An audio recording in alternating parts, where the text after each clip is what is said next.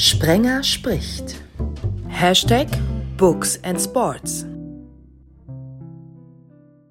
Nach der Euro ist vor der Weltmeisterschaft, das war schon immer so, aber noch nie so nah beieinander wie dieses Mal. Denn von unserem Veröffentlichungstag an, vom 9. Juli 2021, sind es exakt 500 Tage bis zum Anstoß in Katar. Hallo. Anlass genug, darüber zu reden. Sie ist ein gemalter Gast für meinen zweiten Podcast für Media and Sports, denn Nicole Selmer ist Autorin, Journalistin mit den Schwerpunkten Fankultur, Fußball und Diskriminierung, Fußball und Geschlecht und eben Fußball und Medien. Ja, hallo, vielen Dank für die Einladung. Er war zwar erst einmal zu Gast bei Books and Sports in Ausgabe 13, doch in vielen anderen fiel zu Recht sein Name, denn er gilt als einer der renommiertesten Sportbuchautoren Deutschlands, Dietrich Schulze-Marmeling. Ja, hallo, auch ich von mir vielen Dank für die Einladung.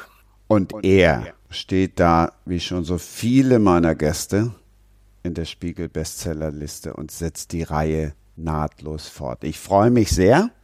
Bernd, und darüber müssen wir dann gleich als erstes reden, Bindestrich M. Bayer. Ja, hallo. Ich freue mich auch. Bernd, lass uns, äh, ich bin so oft drüber gestolpert, weil ich dann immer erst geguckt habe, Mensch, wo ist jetzt der Bindestrich, wo ist jetzt der Punkt? Äh, Bernd, Bindestrich, hm, klär uns kurz auf.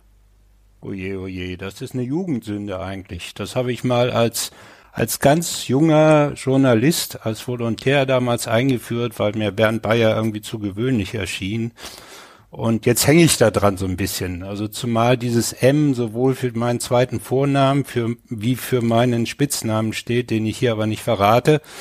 Ja, und jetzt äh, hänge ich da ein bisschen dran. Es sieht ein bisschen seltsam aus, gebe ich zu. Äh, wer mit mir spricht, der reicht, der kann das M gerne weglassen, aber äh, ja, es ist halt äh, eine, eine alte Anhänglichkeit an meine jugendliche Forschheit damals. Nicole, ich komme nicht weiter. Probier du es mal mit Charme. Nicht den Spitznamen, aber immerhin diesen zweiten Vornamen rauszufinden, bitte. oh nein, da bin ich ganz, bin ich komplett die falsche Ansprechpartnerin. Ich habe ganz großes Verständnis, wenn Leute Spitznamen äh, öffentlich verschweigen wollen. Spitznamen wollte ich ja auch nicht hören. Ich wollte ja hören, ob das M für Michael oder Maria steht. Mein Sohn, mein Kleiner, also der jetzt auch schon größer ist, er liebt mich innig, weil ich ihn mit zweiten Namen Maria getauft habe. ja, da bin ich drum rumgekommen. Also ersteres trifft zu. Also ihr könnt mich auch Michael nennen, aber äh, da habe ich dann immer meinen Sohn vor Augen. Der hat nämlich den zweiten Namen von mir geerbt.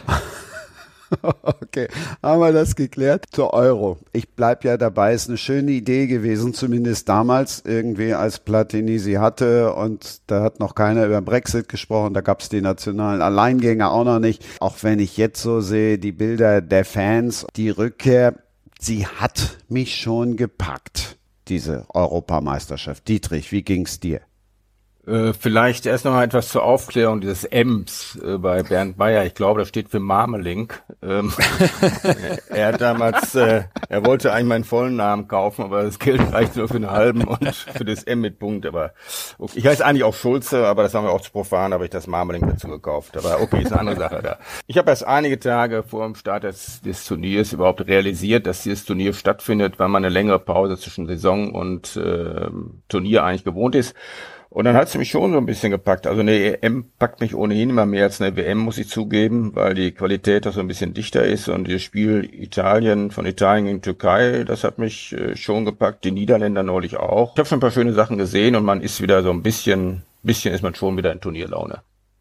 Mir ging's, mir ging's ähnlich. Wahrscheinlich ging's uns allen ähnlich. Erstmal da überhaupt reinzukommen.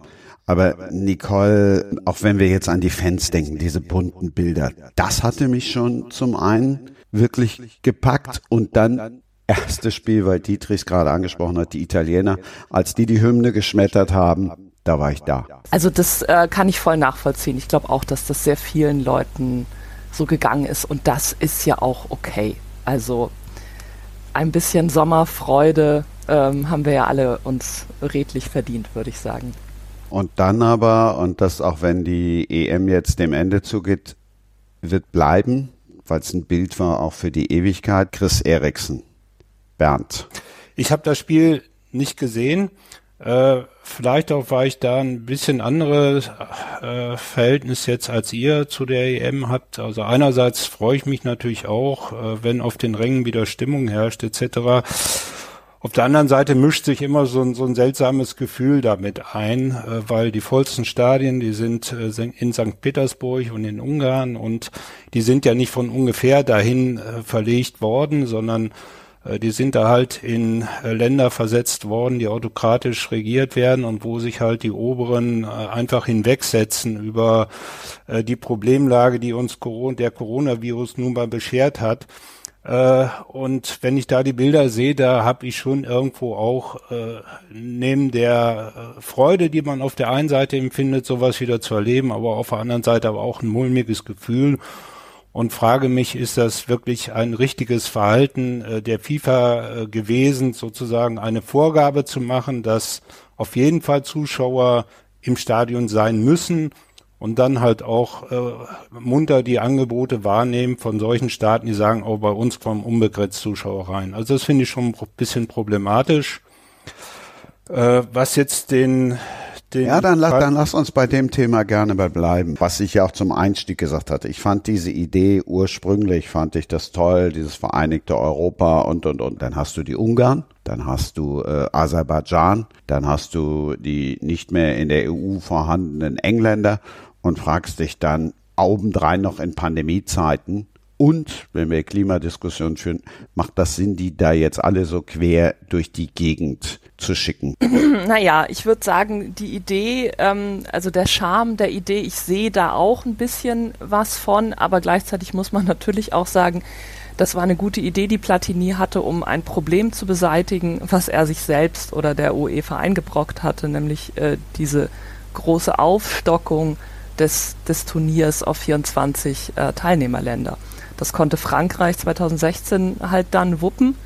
Aber ansonsten gibt es nur sehr, sehr, sehr wenige Länder in Europa, die das im Moment hinkriegen. Und selbst als Doppelausrichter ähm, ist das ja nicht so einfach. Also es gab ja gar keine vernünftigen Bewerbungen für dieses Turnier. Das war ja die, die Problemlage, die Platini hatte, als er dann diese tolle Idee, ach Mensch, vereintes Europa, klingt auch viel besser als äh, zu großes Turnier, sorry, was machen wir jetzt?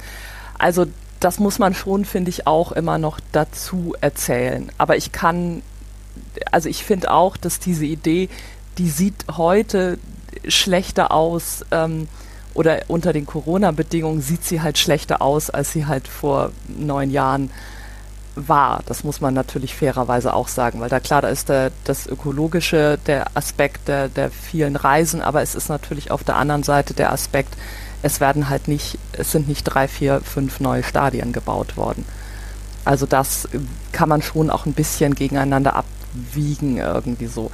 Also da bin ich so ein bisschen, ich sehe da so beide, beide Seiten. Bei dem, was, was Bernd jetzt angesprochen hat, äh, wer richtet die, dieses Turnier dann aus oder mit aus?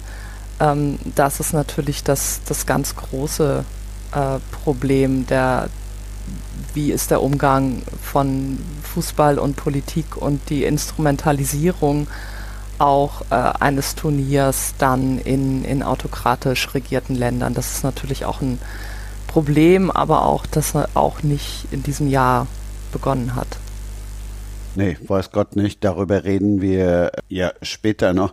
Dietrich, lass uns kurz dann auch noch über diese, über ja, den Fairness-Gedanken jetzt mal nachdenken. Nochmal auch zurückzukommen auf dem, was Bernd gesagt hat. Ich finde es auch extrem unfair, dass ein Land wie Irland, das äh, sehr verantwortungsvoll mit der Pandemie umgeht, bestraft wird und andere Länder, die aus politischen Gründen sich da ziemlich ignorant verhalten, eben halt äh, äh, belohnt werden. Aber nochmal zu der Fairness-Geschichte, das äh, gut, das werden wir natürlich immer irgendwie haben. Das hat man auch bei einer, wenn jetzt die eine EM in Belgien und Holland stattfindet, ist es auch so, dass Belgien und Holland als Gastgeberländer natürlich äh, einen Vorteil genießen gegenüber anderen Staaten. Ähm, lass mich noch äh, einige Sätze zu dem äh, zu Ericsson sagen, weil mich hat das sehr betroffen, weil ich so einen Fall mal miterlebt habe mit Todesfolge bei einem Jugendspiel äh, C-Junioren 2004, äh, wo ein bei großer Hitze ausgetragen an einem Abend, also einem Tag wie heute, könnte man sagen, wo ein offensichtlich vorerkrankter Spieler dann äh, tot zusammengebrochen ist während des Spiels. Und ähm, das hat damals mein Verhältnis zu dem Verband extrem belastet, weil äh, der Verband dann den Charme hatte, das entscheidende Spiel äh, zum Zeitpunkt der Beerdigung dieses Spielers anzusetzen. Ähm, und äh, die Forderung von uns ist, um einen Tag zu verlegen, gekontert wurde mit, dass man seit 50 Jahren sich Montagmorgens in Duisburg trifft um 10 Uhr an diesem Tag, um Staffeln zusammenzusetzen. Also da ist bei mir schon richtig was hochgekommen nochmal in diesem Fall Eriksson. Ich wollte jetzt da auch gern noch ein bisschen länger drüber sprechen, weil also diese Bilder, deshalb Bernd, das war jetzt gar nicht so, so, so motzig gemeint, wie es dann klang, weil du gesagt hast, leider.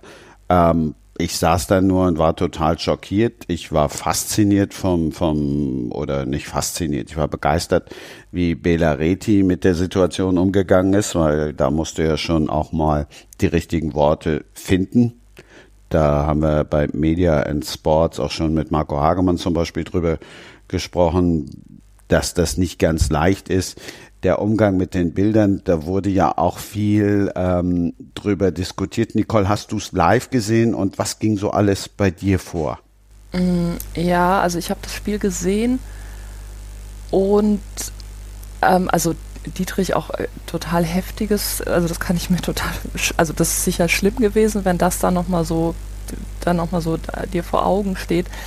Ähm, also mein, also in dem Moment, wo man, man konnte dann ja sehen, dass sie so Wiederbelebungsmaßnahmen machen, das konnte man ja irgendwie so erkennen. Und ich glaube, das war, da war bei mir der Moment, dass ich dachte, okay, ich sollte, ich sollte das hier eigentlich nicht sehen. Also man sollte es mir auch nicht zeigen. Und mhm. ähm, das fand ich, also diese, das und natürlich dann dieses, also weiß ich nicht, Mitgefühl mit denen, die da halt nah dran sind oder eben auch Freundinnen, Angehörige, die das vielleicht sehen oder im Stadion sind und und dann, äh, weiß ich nicht, also ich bin dann zu irgendeinem Zeitpunkt einfach rausgegangen, weil so klar war, es wird jetzt, es geht nicht weg und ich muss dann weggehen. Ähm, ich finde auch, dass das ZDF das in der ähm, sozusagen in dieser redaktionellen Begleitung das, was ich mitbekommen habe, also ich habe dann ja nicht alles gehört, weil ich bin war dann in der Küche einfach. Ähm, das, ich finde auch, dass sie das gut gemacht haben. Also man darf ja auch nicht vergessen, das ist ja eine Situation, äh, der, da bist du ja null darauf vorbereitet. Das ist dann auf einmal so und du bist dann da drin und musst da reagieren irgendwie. Also auch äh, redaktionell was sagen oder überlegen, wie, wie handhabe ich das jetzt auch mit als Kommentator in dem Fall oder eben auch im Studio dann mit, mit meinen Gästen. Ich finde, das haben sie, das haben sie eigentlich recht gut gemacht. Ich hätte mir gewünscht, dass sie, äh, dass sie früher ausblenden, also dass, dass diese Reflexion, welche Bilder zeigen wir, dass das auch, ähm, ich finde, die Reflexion darüber, was sagen wir, die fand ich gut, dieses, was zeigen wir, finde, da hätte ich mir gewünscht, dass das früher abgebrochen wird. Ich verstehe auch, dass das offensichtlich schwierig ist. Das dänische Fernsehen hatte ja hat genau zu dem Zeitpunkt offenbar, also wo mein Gefühl von ich sollte das nicht sehen, war dann ähm, auf äh, Helikopterbilder geschaltet die hatten halt einen Helikopter über dem Stadion. Mhm. Es war halt in Kopenhagen. Das hat das ZDF natürlich nicht, aber es gibt natürlich auch Möglichkeiten, die sie haben. Da haben sie eventuell dann hinterher ein bisschen Stress mit der UEFA. Aber das wäre es, finde ich, auch, das wäre es auch wert gewesen. Aber ja, also auch dies, und ich finde, was sehr eindrücklich im Gedächtnis bleibt und was man, was wir ja auch gesehen haben, ist dieses, die, die Mitspieler, die ihn schützen. Also die sich so um ihn herumstellen und ihn also vor unseren Blicken, vor diesen Kamerablicken schützen. Also das, das hat mich sehr, ähm, ja, auch, auch, weiß nicht, berührt klingt jetzt beschämt auch vielleicht auf eine Art so ein bisschen. Und das fand, also das ist, ja, schrecklich. Also, ich meine, es ist gut, dass es ihm gut geht, aber ähm, ja, das, das waren so meine, äh, Empfindungen währenddessen und auch so ein bisschen natürlich die, die hinterher reflektierten. Und dann gab es ja die Diskussion abbrechen, nicht abbrechen. Und dann hieß es, ähm, er selber hätte sich gemeldet aus dem Krankenhaus und gesagt, weiterspielen.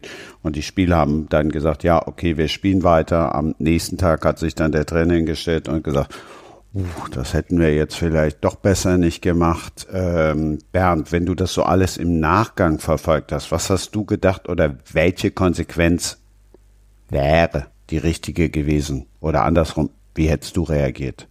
Also Kaspar Schmeichel hat ja die UEFA auch äh, kritisiert für ihr Vorgehen und äh, zumindest das äh, kann ich nachvollziehen.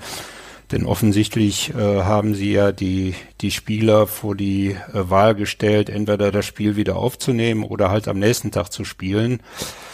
Äh, und die Spieler sahen sich damit konfrontiert, diese Entscheidung so treffen zu müssen, Sie haben sich dann für eine Wiederaufnahme äh, entschieden, äh, auch äh, in dem Glauben äh, oder der Gewissheit, äh, dass das eine fürchterliche Nacht für Sie alle wird und dass Sie die ganze Sache am nächsten Tag noch, natürlich noch nicht aus dem Kopf haben. Ich denke, das war für die, die Spieler eine Wahl zwischen Pest und Cholera. Also man hätte, glaube ich, äh, da ein, zwei Tage zwischenlegen müssen. Zumindest hätte man es offen äh, mit der Mannschaft und mit der Teamleitung besprechen müssen und sie nicht vor äh, eine Wahl, äh, wo die eine so schlecht ist wie die andere, äh, stellen dürfen. Das äh, fand ich war war kein gutes Vorgehen und war sicherlich auch äh, den Gesetzen äh, des Fußballbusiness äh, geschuldet, dass man halt da nicht den Terminplan durcheinander bringen wollte, dass man die TV-Termine nicht durcheinander bringen wollte und so weiter und so fort. Aber ich denke, da hätte man taktvoller vorgehen müssen. Dietrich, fühlst du dich da in dem bestätigt, äh, was du uns ja gerade schon mehr oder weniger gesagt hast, von wegen Funktionäre, die in dem Fall dann auch mal wieder nicht funktioniert haben? Ja, ich glaube schon, dass eine gewisse äh, Ignoranz herrscht einfach in diesen Kreisen. Äh, die Show must go on und ähm, auch eine, mit dieser Ignoranz verbunden auch ein Mangel an Flexibilität. Eine Möglichkeit wäre ja gewesen, äh, also ich sehe das genauso wie Bernd, sie hatten die Entscheidung zwischen Pest und Cholera und am Anfang hörte sich das alles so ganz nett an. Eriksson hat gesagt, spielt weiter und die Spieler wollten auch weiter spielen. Am nächsten Tag wussten wir ein bisschen mehr. Äh, fand ich auch den Auftritt des dänischen Trainers ganz beeindruckend. Vielleicht ist eine Alternative daran bestanden, aber nachher ist man immer etwas schlauer, wenn die beiden Verbände sich ganz schnell kurz geschlossen hätten und Vorschlag gemacht hätten, wir werten das 0 zu 0, die ganze Geschichte. Wir werten das als unentschieden, das Spiel ähm, und äh, spielen nicht weiter und spielen auch nicht am morgigen Tage.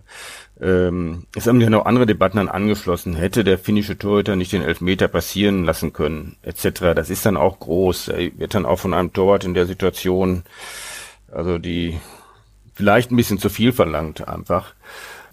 Aber okay, an dem Punkt ist man vielleicht nachher auch schlauer. Da würde ich dem Torwart auch äh, überhaupt nichts vorwerfen. Ähm, aber dem Verband schon. Der Verband kann mit sowas schon anders, glaube ich, umgehen. Also ich finde, also die Diskussion dann jetzt mit dem Torwart, das fand ich dann schon eher, äh, ja fast schon schon gemein, der arme Kerl. Also was alle Spieler da auf dem Platz erlebt haben und der Einzelne soll dann nachher sagen, oh Gott, und und dann kommt einer und sagt, naja, guck mal, der hat den extra reingelassen. Also das ist schon sehe ich genauso. Ne, ja. ne? Sprechen ja gleich über ein wunderbares Buch und da steht zum Beispiel ein Zitat drin, was ja das, was wir gerade diskutiert haben, mehr oder weniger auch bestätigt, Fragezeichen. Ich lese euch einfach mal vor. Bernd wird wahrscheinlich schon wissen, was kommt. Die Welt ist zwar kein Fußball, aber im Fußball, das ist kein Geheimnis, findet sich eine ganze Menge Welt. Trifft's das?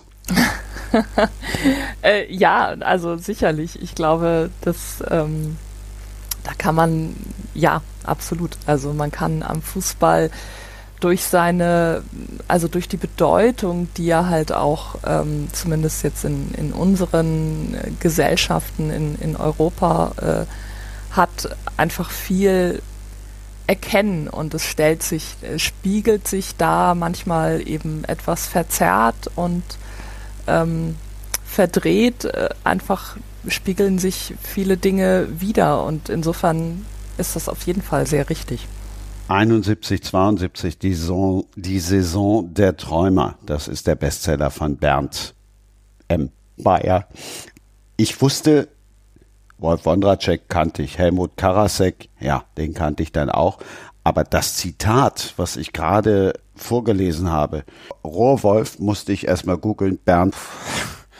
Also Rohrwolf, ja, ist ein deutscher Schriftsteller, der sehr, sehr originell schreibt. Und ich bin auf ihn gekommen, äh, weil er in der Tat äh, im Jahre 1971 ein äh, sehr originelles Fußballbuch äh, veröffentlicht hat, wahrscheinlich so das, das erste in dieser Art, wo er sich also dem Fußball versucht, literarisch anzunähern. äh, und äh, dort ja äh, so ein bisschen äh, literarisch progressiv zu texten.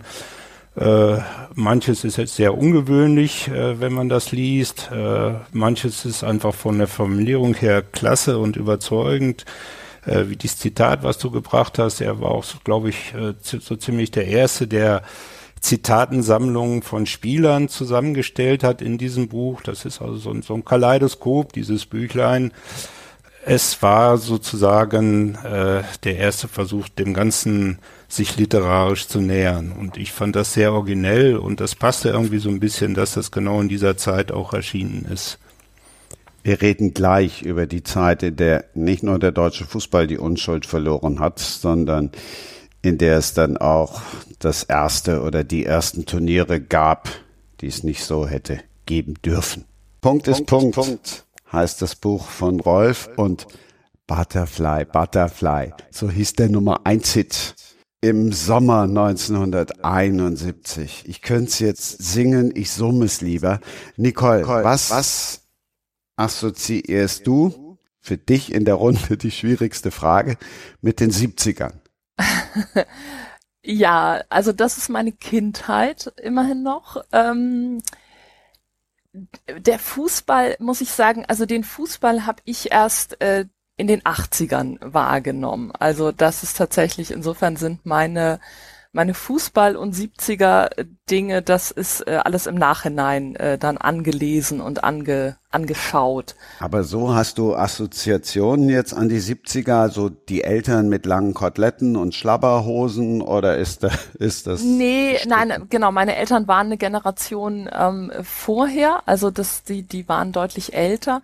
So ein bisschen, äh, glaube ich, meine Brüder, also das und ich kann mich also schon an ein sehr politisches Jahrzehnt. Also meine äh, Erinnerungen, die jetzt nicht persönliche Erinnerungen sind, sondern quasi so Erinnerungen über die Welt drumherum, das sind tatsächlich politische Erinnerungen. Das sind so ähm, RAF, Fahndungsplakate, äh, Hans-Martin Schleier-Entführung, ähm, Margaret Thatcher und Ronald Reagan. Also das sind so, und ich glaube, das sagt ja auch schon so ein bisschen ähm, was. Also ich erinnere mich nicht an Mode, ehrlich, ich erinnere mich halt an Politik. Aber ich glaube, das sagt ja auch ein bisschen was über das Jahrzehnt.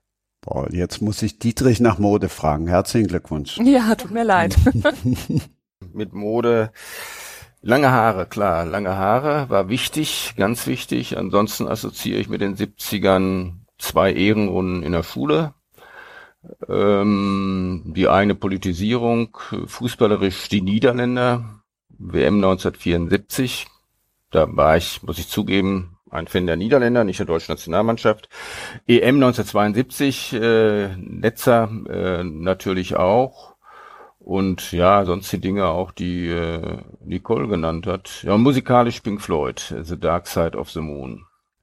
Bernd, dann nimm du uns jetzt mal mit, weil das Cover auf dem Buch also ich gehe mal von aus, das ist nicht der Bass von Daniel Gerard. Und nee, äh, nee, das ist das ist eine Lied, das ist eine Leadgitarre, äh, muss ich noch sagen, kein Bass. Sie hat nämlich äh, sechs Seiten. Ja, äh, die, sech, äh, die 70er Jahre. Äh, wie soll ich da einsteigen? Vielleicht. Nee, nimm uns erst nochmal mit auf die, die, siehst du, ich hatte erst Gitarre hier bei mir stehen und habe dann gedacht, das ist doch im Leben keine Gitarre. Also ah, soweit dazu. Aber immerhin, ich kann mein Klavier von der Orgel unterscheiden. Aber nimm uns noch mal mit, für wen das Musikinstrument vorne auf dem Cover steht, bevor so. wir dann die Zeitreise in die 70er machen. Gut, das ist eine Fender Stratocaster. Die haben damals ganz viele äh, Rockgruppen benutzt und auch bei Tonsteine Scherben kam sie zum Einsatz und äh, der Frontman von Tonsteine Scherben, Rio Reiser, der ist halt einer der Protagonisten äh, in meinem Buch 71, 72, die Saison der Träumer. Und davor liegt ja der Ball. Äh, und der Ball steht natürlich für das eigentliche Hauptthema des Buchs, den Fußball in dieser Zeit und genau in dieser Saison.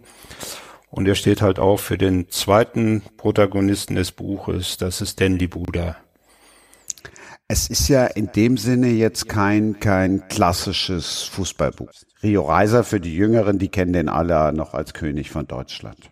Ja, also ich meine allgemein neige ich genauso wie Nicole und Dietrich wahrscheinlich dazu, Fußball vor dem Hintergrund von Zeitgeschichte äh, zu betrachten, weil das natürlich in vielerlei Hinsicht erhellend ist, äh, wenn man sich nicht nur auf das rein sportliche Geschehen auf dem Rasen beschränkt. Da habe ich dann tatsächlich mal gedacht, wie ist das, wenn man das an einer äh, Saison exemplarisch durchexerziert?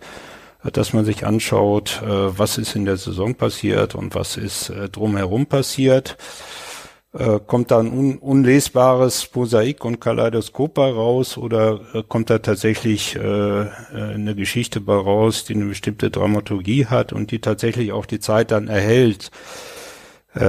Und das habe ich halt versucht und äh, ja, mein Glück war, dass es eben diese Saison gab, wo sowohl innerhalb der Saison wie auch außenrum in der Gesellschaft, in der Politik unglaublich viel in Bewegung war, äh, auch viele Gegensätze und Ambivalenzen da waren, die die ganze Sache äh, sehr aufschlussreich machen. Und äh, da habe ich das halt versucht, mal so zusammenzubauen. Ach, dass Autoren immer so bescheiden sind, Nicole. Jetzt heb du ihn mal in den Himmel. Also wenn du was versuchst, landest du nicht automatisch in den Bestsellerlisten und wirst überschüttet äh, egal ob jetzt von Fans oder von äh, Kritikern oder von Buchrezensenten, die sonst auch keine Sportbücher lesen. Nicole, bitte. Ähm, ja, das mache ich sehr gern. Ich finde, das ist eine total, also eine ganz schöne Idee und Umsetzung gewesen. Also dieses, ähm, also eine Saison im Fußball und in der Welt, also in der deutschen, in der Bundesrepublik in dem Fall ja, so miteinander zu verschränken und man da äh, was also was sich gegenseitig dann sozusagen erzählt und dass man da auf einmal Dinge sieht, die natürlich glaube ich die Menschen, die das selbst damals erlebt haben, vermutlich auch nicht immer so wahrgenommen haben und ähm, und die man dann im Nachhinein irgendwie, wo man einfach was was erfährt über eine Zeit, die, die vorbei ist und was aber gleichzeitig, ähm, also was spannend ist für diese Zeit, aber ja auch immer was auch ähm, für uns heute miterzählt. Also ähm, das Buch von Bernd ist rausgekommen oder ich habe äh, ähm, die Fahnen dann gelesen, als ich gerade an einem äh, Schwerpunkt über, über Schalke für den Ballesterer, also das Magazin, für das ich arbeite, Fußballmagazin, für das ich arbeite, gearbeitet habe. Und das äh, war halt total toll, weil, weil das eben genau diese, diese Schalke-Saison eben da auch ein Teil von dieser Geschichte ist, ähm, die, die Band erzählt. Also eben auch eine Saison, wo, wo auch bei Schalke halt geträumt wurde und geträumt und betrogen wurde. Da kommen wir ja gleich noch drauf, beziehungsweise der Betrug war natürlich schon vorher. Ähm, also ich finde das, finde das wirklich ganz, ganz toll und es ist eben auch so eine, ähm, also das ist eben auch überhaupt gar keine belehrende Art von so, liebe Kinder, jetzt erzählen wir euch mal, wie das ist mit der Politik und dem Fußball, sondern es ist halt eine erzählerische Art. Das, und das ist natürlich auch äh, einfach ganz, ganz wunderbar. Bernd habt ihr ja schon kennengelernt. Das ist jetzt eher so einer, der sich still und leise freut. Deshalb nehmen wir jetzt noch direkt Dietrich mit ins Boot, der auch einmal mehr im Buch gewürdigt wird. Du hast ja schon gesagt, dass M, M vorne auf dem genau. steht für dich. Was war dein Beitrag im Buch? Boah, was war mein Beitrag im Buch? Eigentlich ähm, gut, ich habe das Manuskript in seiner ursprünglichen Form mal gelesen. Äh, das ist ja bei Bernd immer so, der, der arbeitet im Geheimen und irgendwann ähm, flattert einem was auf den Tisch. Das war mit seinem großartigen Bensemann-Buch ganz ähnlich. Und er ist dann immer unsicher und äh, ganz witzig ist dann auch, dass ähm, so im Verlag damals wie heute auch erstmal so eine gewisse Unsicherheit existiert, aber gut, es ist Bernd M. Bayer, da machen wir es. Und dann ist man überrascht über den Erfolg, den diese Bücher haben und die Spuren, die diese Bücher hinterlassen. Und äh, gut, wir, vielleicht fließt mit ein, dass wir uns seit, glaube ich, jetzt 30 Jahren über Fußball unterhalten. Ähm, Bernd hat ja auch lange Zeit meine Bücher lektoriert, äh, was äh, in der Regel darin mündete, dass er die um 300 Seiten gekürzt hat. Und ähm, ja, es ist einfach ein großartiges Buch und die Idee finde ich einfach, die ist, die ist fantastisch, die Idee. Und ich musste bei dem Buch manchmal auch lachen, ähm, weil es führt dann wirklich zurück in eine Zeit, also was bestimmte Aussagen anbelangt, was die Zeitung schreibt und so weiter und so fort. Äh, das ist, ist geradezu skurril. Das möchte man gerne der jüngeren Generation auch vorlesen, äh, damit sie sieht, wie sehr sich äh, die Welt doch seither gewandelt hat. Bernd, schwebst mhm. du noch? ja, ich äh, höre voller Ehrfurcht, äh, äh, was da so über das Buch gesagt wird. Das freut mich natürlich sehr. Ich muss sagen, war aber auch wirklich äh, in dem Fall überrascht äh, von von den Reaktionen. Also manchmal hat man ja beim Buch, also ich habe ja auch eine Helmut Schön Biografie geschrieben, da wusste ich halt, die ist irgendwie solide recherchiert und äh, das Leben gibt viel her und da war ich mir relativ sicher, dass das eigentlich ganz gut ankommt. Bei dem Buch war das in der Tat anders, weil es einfach einen ganz ungewöhnlichen Ansatz hat und man halt wirklich, oder ich jedenfalls mir nicht sicher war, da nicht doch ganz viel den Kopf schütteln und sagen, da wird ja irgendwas zusammengepackt, was eigentlich nicht zusammengehört. Aber ich freue mich halt natürlich darüber, äh, dass die Intention dann doch so ein bisschen transportiert wird. Das finde ich toll, klar. Ja, das Schöne ist ja auch, wir haben in Ausgabe 24, da hatten wir Ralf Langroth, den, der die Adenauers Akte geschrieben hat, also gehen wir noch Zeitschritt davor zurück und Oliver Wurm war dabei, drüber diskutiert, wie das, wie das ist, inwieweit du auch einen Bestseller planen kannst, inwieweit das auch vom Titel abhängt und so weiter und so fort, kann ich euch allen nur nochmal empfehlen, die Folge auch wie überraschend halt äh, manches ist und dass du manches eben nicht planen kannst. Und umso schöner ist es dann ja. Also ja, absolut. Also ich erinnere mich, dass ich ähm, das im, im Werkstattkatalog gesehen habe, als es noch nicht erschienen war und dachte, okay, das ist ja mal interessante Idee. Und da hätte ich, also ich fand das schon, also ich war sofort neugierig. Also das war so bei mir der Effekt, aber ich habe jetzt auch nicht gedacht, oh, jetzt hat Werkstatt irgendwie einen Bestseller rausgehauen oder ähm, also insofern, ich finde das aber ganz toll. Also das ist ja wirklich auch so ein, das äh, macht ja auch so Mut, dass das, ähm, also dass das gewürdigt wird und dass das ähm, funktioniert und dass das Leute anspricht, ähm, ganz unerwartet vielleicht auch, oder ganz unerwartet ist jetzt ja, klingt jetzt ist ja auch übertrieben, aber ähm, also auch und ja sehr viele Leute sicherlich, die, die gar keine eigenen Erinnerungen auch an die Zeit haben. Also ich finde das ein total schönes Signal auch. Dietrich.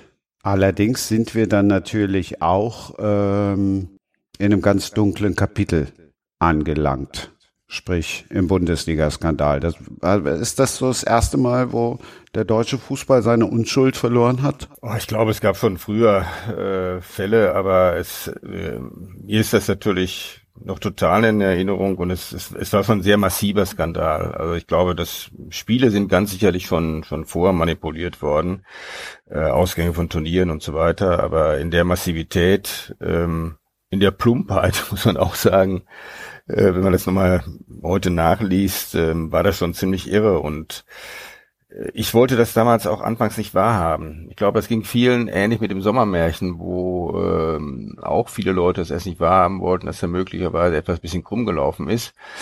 Äh, ich fand das äh, heroisch, wie Arminia Bielefeld den Klassenerhalt geschafft hatte, äh, mit dem Sieg am letzten Spieltag in Berlin.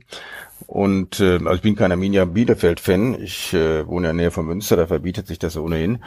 Ähm, aber ja, ich fand das irgendwie total schade und konnte das nicht wahrhaben. Und dann später auch mit der Schalker Mannschaft. Das war eine großartige Schalker Mannschaft, die sich selbst ihrer Zukunft beraubt hatte. Das sage ich als Schwarz-Gelber, wohlgemerkt, mit dieser großartigen Schalker Mannschaft.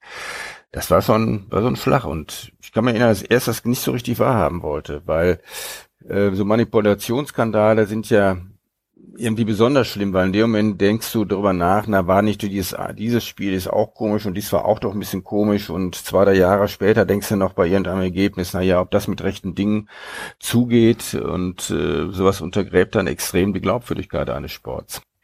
Ernst haben sich ja viele schon damit beschäftigt mit dem Bundesliga-Skandal, gerade jetzt auch zum, zum, zum Jahrestag in Gänsefüßchen kam ja auch nochmal ähm, vieles hoch, 50 Jahre ist es her. Bei dir ist es ja nur einer der vielen Aspekte, aber nimm mal alle, äh, die zumindest kurz mit, die vor 50 Jahren eben 10, 20 waren und die jetzt ganz begeistert hier bei uns sitzen und sagen, Mensch, was war denn da nochmal los? Außer, dass ihr es natürlich alle nochmal nachlesen könnt in diesem wunderbaren Buch in der Saison der Träume. Also konkret hat er da darin bestanden, dass äh, in der Schlussphase der Saison davor, also 70, 71, sich einige Vereine, äh, wie das so ist, in Abstiegsnöten befanden und äh, dass dann einige Funktionäre sich überlegt haben, äh, können wir das sozusagen äh, irgendwie durch verdeckte, versteckte Prämien manipulieren. Das lief zum Teil in so einem halb illegalen Bereich ab, dass sozusagen Verein A äh, Spielern des Vereins B Prämien angeboten hat, dass sie gegen Verein C sich besonders ins Zeug legen. Das ist äh, gar nicht so ganz klar, jedenfalls nicht zum damaligen Zeitpunkt, ob das legal oder illegal war, war das sozusagen äh, Siegprämien waren. Äh, aber das ging dann weiter dahingehend, äh, dass halt auch überlegt wurde, Spiele so zu beeinflussen, äh, dass den Spielern Geld versprochen wurde, heimlich natürlich, dafür, dass sie Spiele verlieren, insbesondere die Torhüter mal einen haltbaren reinlassen und so weiter und so fort. Besonders hervorgetan hat sich damit Arminia Bielefeld, äh, die also massiv äh, in Richtung Eintracht Braunschweig, in Richtung Hertha BSC und eben auch in Richtung Schalke 04 Gelder an Spieler äh, gezahlt haben, um sozusagen äh, die Punkte für sich verbuchen zu können und im Abstiegskampf halt äh, dadurch noch bestehen zu können. Und der Leidtragende in dem Fall war äh, Kickers Offenbach äh, und deren Präsident äh, wiederum Canellas. Der hat das zum einen mitgekriegt. Es ist nicht so ganz klar, ob er am Anfang selber auch Akteur war äh, und, und selber auch mal Prämien für den Sieg einer fremden Mannschaft ausgelobt hat. Äh, aber sicher ist auf jeden Fall, dass er sich ab einem bestimmten Zeitpunkt, der schon lange vor dem Ende der Saison war, äh, darauf versteift hat, hier läuft was nicht richtig, das muss ich aufklären, ich muss zumindest den DFB darüber informieren, das hat er mehrfach versucht. Äh, der DFB äh, hat es abgelehnt, sich damit zu beschäftigen, der wollte es einfach nicht wahrhaben. Und daraufhin ist Canelas selber tätig geworden, investigativ sozusagen. Er hat also die Bestechungsgespräche, die er mit Spielern anderer äh, Mannschaften geführt hat, auf Tonband aufgenommen. Also mit Manfred Manglitz, den damaligen äh, bekannten Torhüter, der war auch Nationaltorhüter, war Bundesliga-Rekordspieler äh, etc. Äh, der hat da ganz offen gefeilscht um, um bestimmte Summen, die er haben wollte, wenn er mal ein Tor reinlässt. Äh, und das alles ist dokumentiert auf Tonbändern und die hat Canellas also einen Tag äh, nach dem Saisonende äh, und nach dem besiegelten Abstieg von Kickers Offenbach einer prominenten Runde auf seiner eigenen Geburtstagsparty vorgespielt. Äh, auch der damalige Bundestrainer Helmut Schön war dabei, einige DFB-Funktionäre und jede Menge Journalisten. Und das war dann sozusagen der Urknall dieses Skandals. Und danach kam also die Aufklärung des Ganzen ins Rollen. In der ARD Audio Audio-Mediathek heißt das, glaube ich. Da gibt's äh, die gibt's ein wunderbares äh, Stück dazu, 30 Minuten oder so. Das ist wirklich, das ist so, das klingt so. Jetzt schmunzeln wir ja drüber. Nicole, wann hast du das erste Mal? Haben wir eben schon gesagt, 70er Jahre Kind, also du bist in, in 70ern geboren. Wann hast du das erste Mal vom Bundesliga-Skandal gehört? Gute Frage. Das weiß ich nicht. Keine Ahnung. Also sehr viel später ähm, also wahrscheinlich in den 90ern eher, glaube ich. Also ich glaube nicht, dass ich das in den 80ern war, so meine, ja, genau, ich glaube in den 90ern. Und ich meine, der hat ja auch ähm, doch ja auch noch sehr lange, würde ich sagen, so seinen, seinen Schatten ja letztlich auch geworfen. Das würde heute vermutlich, ähm, ist so der Durchlauf einfach, glaube ich, viel schneller für solche, solche Skandale, also die schneller hochkochen, sowohl das, also dieser ganze Prozess hat sich dann ja auch ewig hingezogen. Das wird, glaube ich, heute alles so schneller gehen und es wäre dann auch schneller wieder irgendwie vergessen oder oder so halb vergessen. Aber also ich weiß es jetzt nicht exakt, wann wann ich das erfahren habe und ich weiß auch nicht, ob man diese Erschütterung darüber, ob man das heute noch so so nachvollziehen kann. Das finde ich auch eine interessante Frage. Also Dietrich hat jetzt ja eben die die so ein bisschen die Parallele schon zu zum Sommermärchen in Anführungszeichen, also zur, zur gekauften WM 2006 oder dem Verdacht der gekauften WM ähm, gezogen. Aber das ist irgendwie auch noch mal was anderes, weil so eine Bundesliga ist auch noch mal, das ist ja irgendwie näher, oder? Also das ist so, also heiliger vielleicht auch. auch noch, ne? Also ja, unantastbarer, so oder? Ja, und, und irgendwie dann doch noch, wo man denkt, die, die großen Bösewichte sind die nicht, die sitzen doch woanders irgendwie. Ich meine, auch natürlich naiv und falsch letztlich, aber ähm, ja, also das sind so meine, meine Gedanken mal dazu. Dietrich fand dann 74 die letzte saubere Weltmeisterschaft statt? Boah, das ist schwierig zu sagen, was nicht. Aber nochmal was zu dem, was Nicole gesagt hat. Ich glaube, die Erschütterung kam auch damals daher, dass äh, dieser Glaube an einen sauberen Sport noch viel größer war als heute und äh, das also überhaupt Geld verpönt war. Also meine Eltern beispielsweise fanden es, äh, fanden es als ein Skandal, dass äh, Bundesligaspieler von Borussia Dortmund äh, so viel verdienten wie mein Vater als Oberstudiendirektor, äh, wo die doch nur Fußball spielten. Und das waren ja im Vergleich zu heute sind das ja lächerliche Gehälter gewesen. Aber und dann kommt noch dieser Bundesliga-Skandal mit diesen Sonderzahlungen für Verlieren und so weiter äh, da rein. Äh, das hat den Mythos des sauberen Sports viel mehr zerstört vielleicht als heute das Sommermärchen. Dazu das, was Nicole sagt, es, es, es war einfach viel näher. Es ist ja quasi unser Kerngeschäft im Sachen Fußball ist ja ähm, äh, die Bundesliga.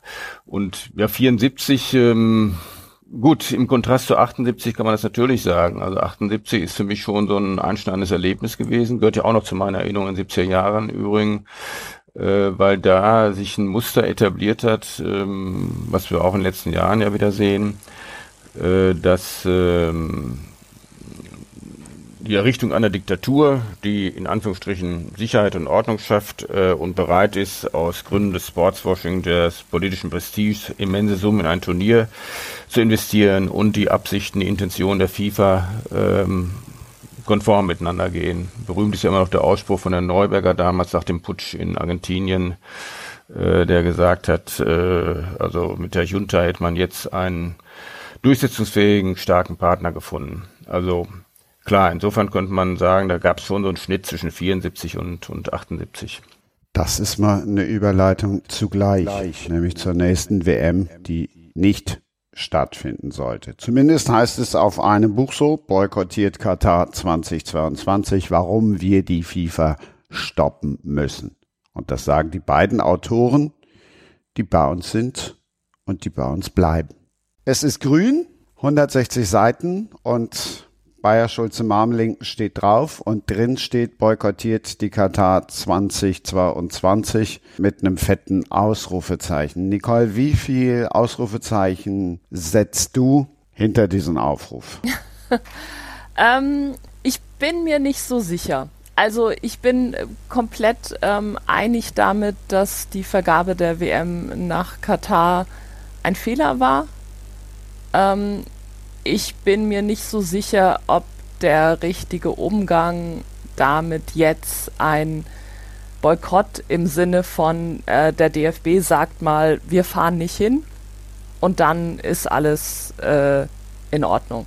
Also ein Boykott in dem Sinne, da glaube ich, dass ähm, Das halte ich jetzt für nicht so konstruktiv, aber ich bin also in, in der Kritik äh, an, der, an der Vergabe und an vielem, was mit dieser WM verbunden ist, äh, bin ich, setze ich gerne auch viele Ausrufezeichen. Was diese Boykottforderung anbelangt, da kann Bernd vielleicht gleich auch noch was zu sagen, äh, ist ja mehr an uns selber gerichtet, als dass wir uns der Illusion hingeben, dass die WM nicht stattfindet. Und ich habe in den letzten äh, Wochen einige Diskussionen zu diesem Thema gehabt und äh, anfangs war ich eher auch ein bisschen unsicher, was diese Forderung anbelangt, als äh, Bernd äh, diese Idee an mich rantrug. Und jede dieser Diskussionen hat mich eigentlich darin bestätigt, weil ähm, aus zwei Gründen. Das eine, es ist ziemlich deutlich, dass äh, es, ich habe nichts dagegen, einen Dialog mit Katar zu führen. Also wie Amnesty International und Human Rights Watch es machen, die müssen das auch machen, die können auch gar nicht so eine Boykottforderung ähm, unterschreiben. Äh, ich kann nicht mit einem, welchen am Tisch sitzen und über Verbesserungen reden und gleichzeitig sagen, ich boykottiere aber dieses Turnier. Aber ich kann natürlich äh, die Boykottforderung, die Boykottbewegung als etwas sehen, was meine Stimme an diesem Tisch äh, stärkt und lautstärker macht, weil man hat ja gar keine Druckmittel gegenüber Katar. Äh, die FIFA hat mit voller Überzeugung äh, für Katar votiert und wird Katar die WM nicht entziehen.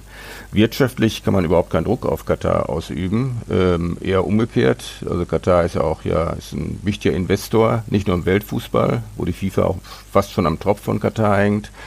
Äh, sondern auch, ähm, also was einzelne Länder anbelangt, äh, wie Deutschland und Frankreich insbesondere.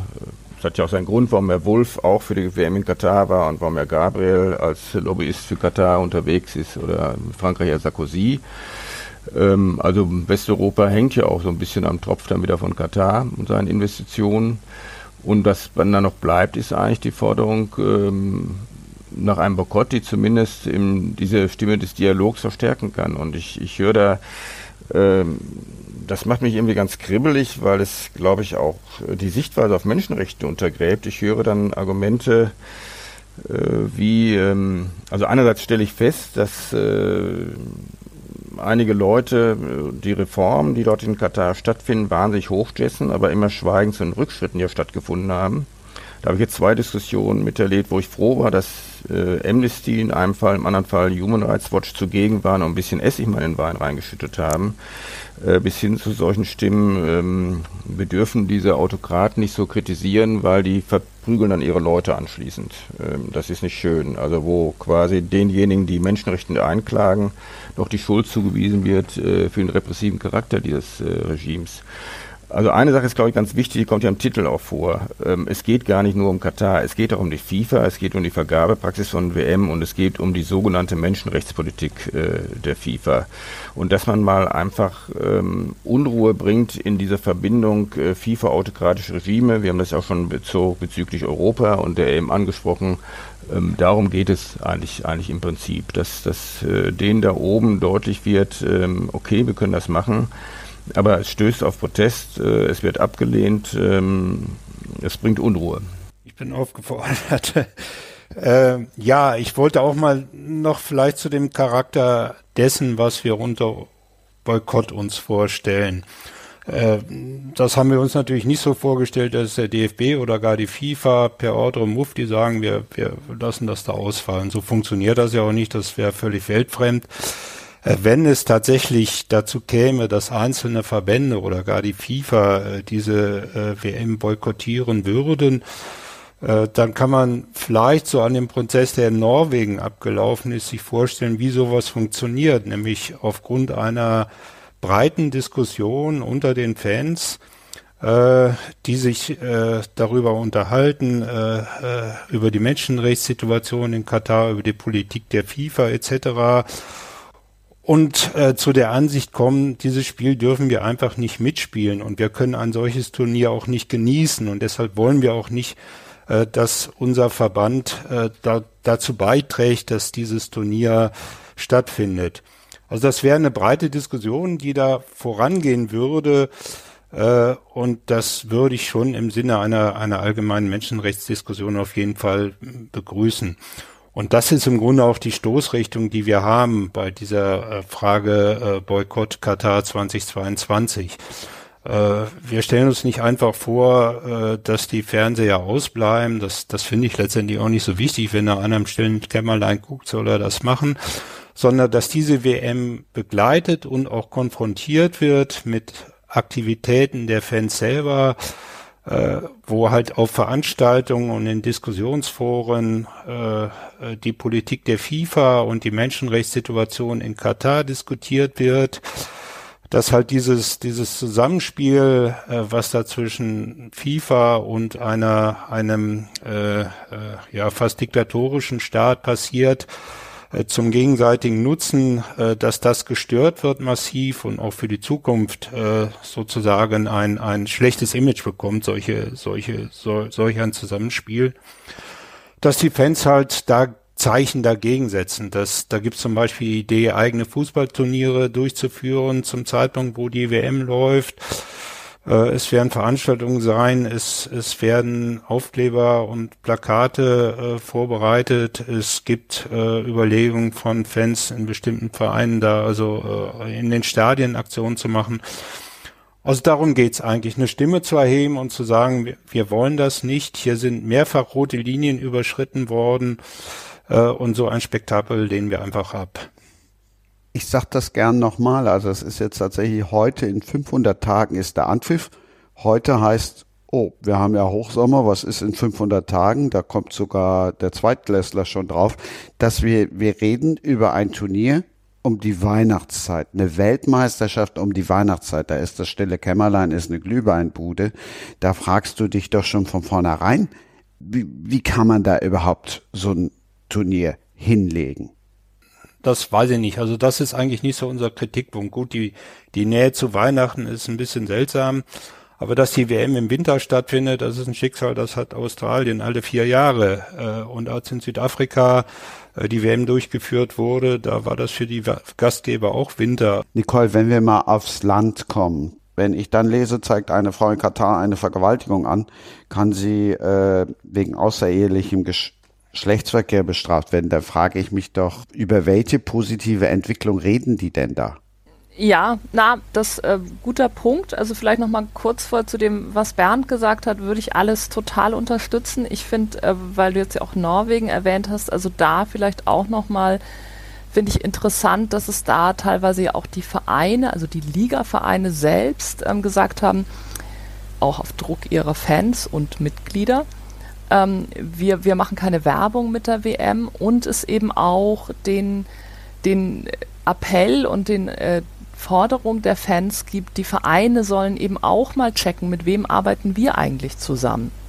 Ähm, also wir denken da natürlich immer an die ähm, Trainingslager der Bayern in Katar, aber da ist es ja auch mehr als Katar. Also Katar ist äh, dann ein Land in dieser Region. Es gibt da noch andere Länder, die Menschen was die Menschenrechtslage angeht, sich da auch nicht viel ähm, geben. Also ob man jetzt ähm, dann Reisen nach Saudi-Arabien unternimmt oder nach China ähm, zum Beispiel und da irgendwie Büros äh, unterhält, was auch ein Verein, der Dietrich und mir am Herzen liegt, äh, tut. Also da würde ich mir zum Beispiel auch wünschen, dass wir nicht nur über Katar reden, sondern eben, dass wir über Menschen äh, Rechte reden und auch nicht nur über die FIFA, sondern dann auch wieder nochmal näher heranschauen zu uns selbst und zu, zu, zu den Vereinen jetzt in dem Fall in Deutschland oder eben in Norwegen.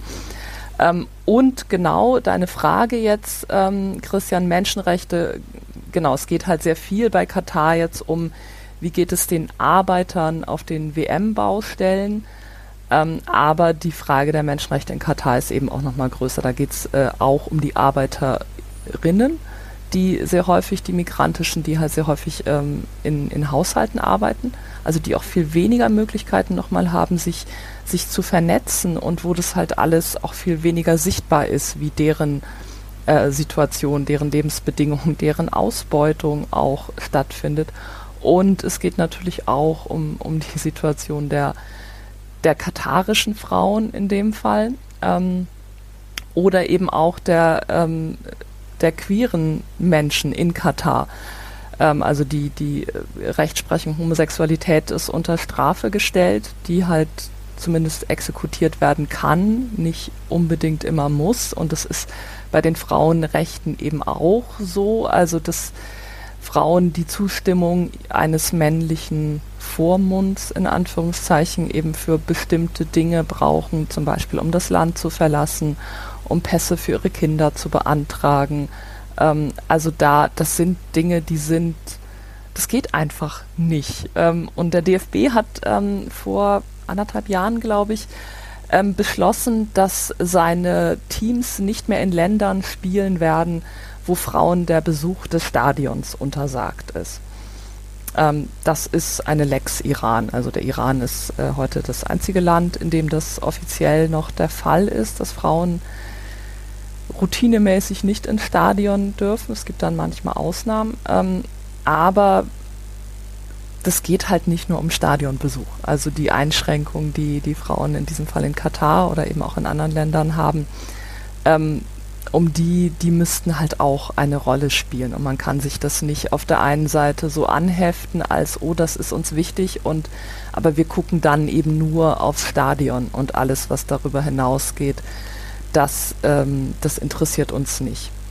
Ich glaube, das ist einfach zu, zu kurz gedacht. Und ich glaube auch, das akzeptieren einfach viele Menschen heute nicht mehr. Das war vor zehn Jahren, das war vor 20 Jahren, 30, 50 Jahren war das anders, aber die Welt dreht sich halt weiter.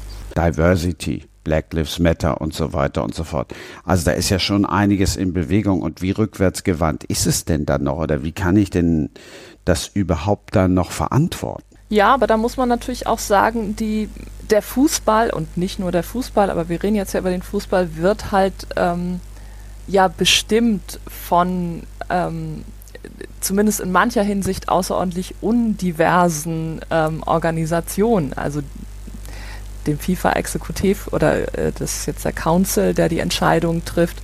Also der ist in Hinsicht auf äh, Hautfarbe irgendwie vielleicht noch relativ divers, in Hinsicht, Hinblick auf Geschlecht irgendwie nicht so sehr.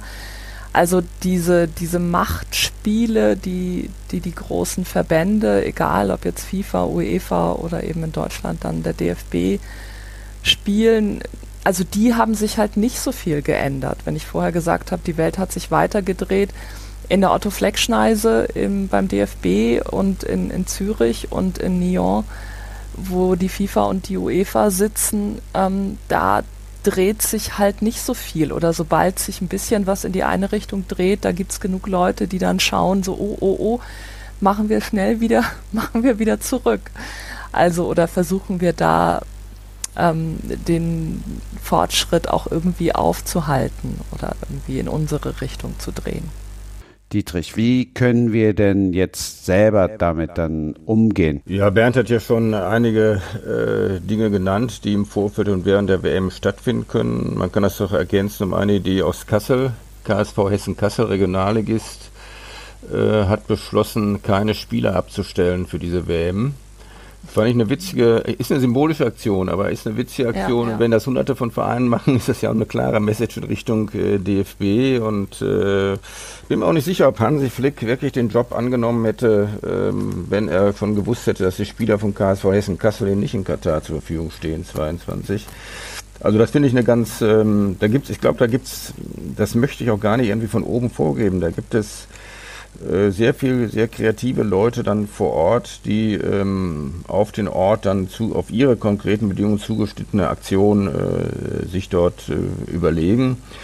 Und ähm, was auf jeden Fall gut ist, ist, dass wir über Katar eine Diskussion eben um Thema wie, Themen wie Menschenrechte, Diversität etc. nochmal richtig voll auf die Tagesordnung bekommen. Ähm, Nicole hat das ganz richtig charakterisiert, wie, wie reaktionär und rückständig der Fußball da noch ist.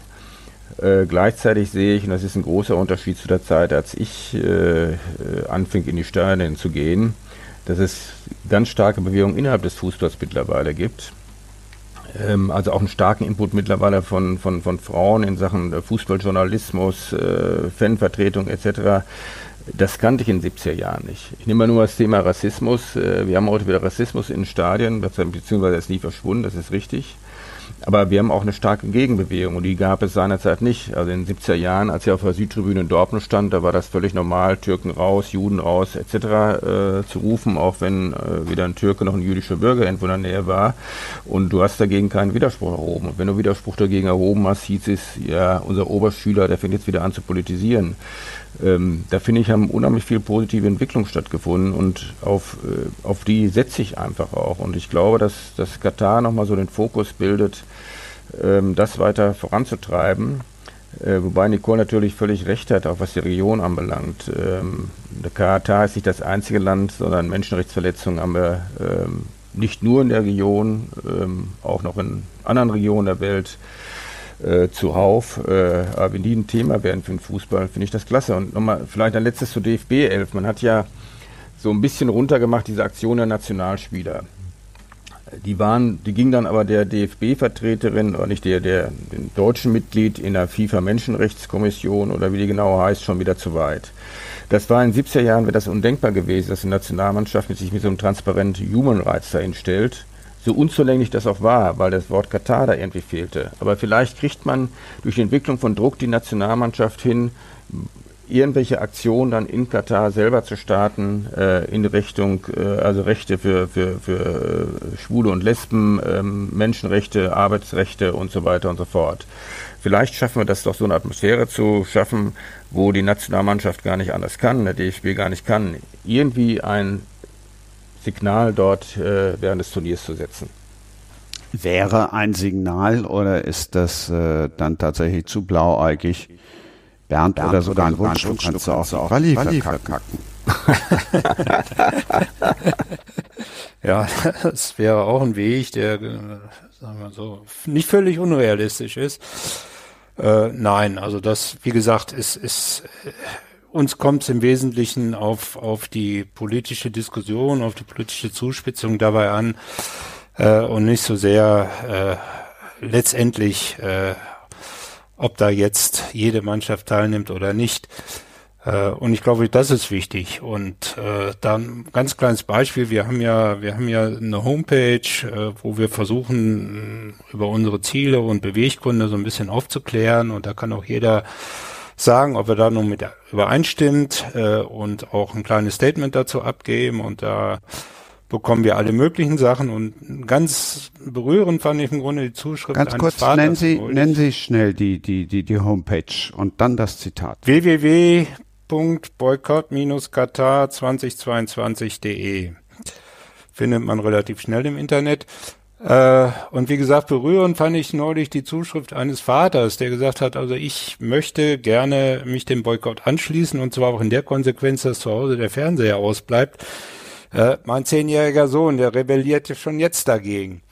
Und äh, fand das dann aber selber toll, wie viel Diskussion das im familiären Rahmen dann verursacht hat. Und das, das finde ich irgendwie eine tolle Sache. Also wenn man da ein Instrument gefunden hat, was die Diskussion verbreitert. Äh, einerseits von dem Personenkreis her, andererseits, da gebe ich Nicole auch völlig recht, von den, von den Themen her. Es geht da nicht nur um das eine Land Katar, sondern um eine Praxis, äh, die bei großen äh, internationalen äh, Veranstaltungen im Sport öfter passiert und auch um die Menschenrechtssituation. Da kann man durchaus auch äh, einen Reflex auf Deutschland. Hier ist auch nicht alles in Ordnung. Äh, äh, dazu fügen. Also darum geht's uns eigentlich im Wesentlichen. Und das so ein bisschen zu bündeln unter dieser Fahne boykottiert Katar 2022, das war eigentlich so die Intention. Und das findet ihr auch alle in dem Buch nochmal, also inklusive der Tipps, die ihr äh, für euch, wie wir damit umgehen können und dann auch nochmal die Homepage. Die Frage dann natürlich, Nicole, ich habe es eingangs gesagt, du beschäftigst dich ja auch äh, schwerpunktmäßig mit der Fankultur. Also die Frage klingt einfach, die Antwort ist wahrscheinlich gar nicht so einfach. Sollen die Fans zu Hause bleiben? Ähm, also da finde ich, ich, ich finde, die Fans sollen machen, was sie wollen.